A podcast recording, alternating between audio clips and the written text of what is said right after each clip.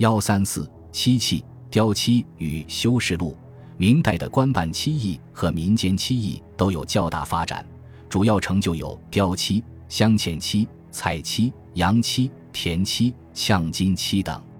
雕漆是在木、铜等胎上涂彩色大漆，多达几十道至上百道，待漆达到一定厚度，再用刀雕镂纹样，最后烘干磨光。因漆色不同，又可分为剔红、剔黄、剔绿、剔黑、剔锡、剔彩等多种。明雕漆以北京宫廷漆艺作坊果园厂雕漆为代表，以剔红为主，器型多为盘、盒、瓶、罐等小型器皿。也有橱柜、屏风等大件家具，纹样主要有山水、人物、花果、飞禽等。前期以浙江嘉兴的雕漆艺人最为著名，朝廷从当地召入果园厂为皇家服务。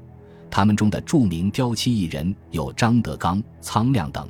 作品的特点是漆层浑厚，漆色红亮，又注重磨工，边角圆润，藏锋不露，浑厚沉稳。故宫博物院所藏。剔红牡丹孔雀纹大盘、剔红玉兰花盒、剔红葡萄椭圆盘，都是这个时期的代表作。嘉靖时期，朝廷又征调大批云南大理漆匠入过原厂，雕漆的风格为之一变，特点是漆色紫红，深褐无亮光，刀法细腻，不加磨工，刻痕显露。著名的艺人有黄成、杨清仲等。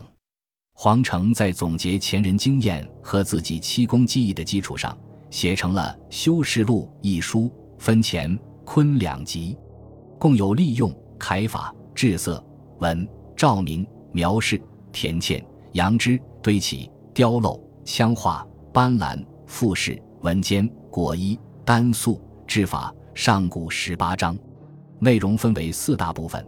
第一部分介绍漆器原材料的性能和品种。以及制作漆器的主要工具。第二部分总结历代修漆经验，指出许多应予防止的弊病。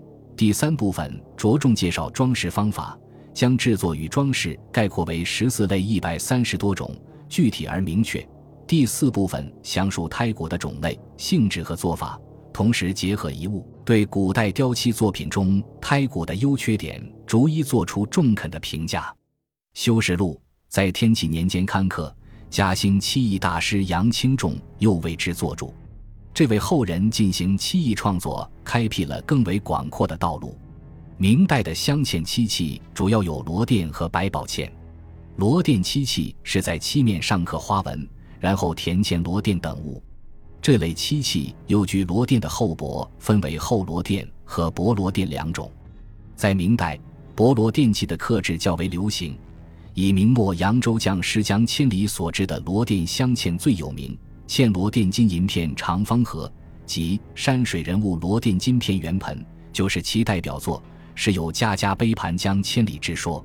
百宝嵌又名周制，据传是明末姓周的匠人始创的，以金银、珊瑚、琥珀、宝石、珍珠、碧玉、翡翠、水晶、玻璃、罗钿、玳瑁、象牙。犀角之类镌刻镶嵌在彩色漆地上，名贵异常。大至屏风、桌椅、窗格、书架，小则笔床、茶具、砚匣、书香，五色陆离，难以形容。彩漆又称描漆，是在各色漆地上施以彩绘。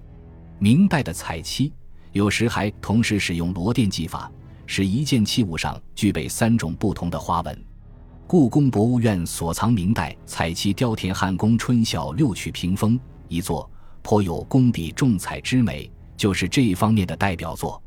洋漆又名描金或泥金漆法，即在漆地上加描金纹的做法，在日本称为饰绘。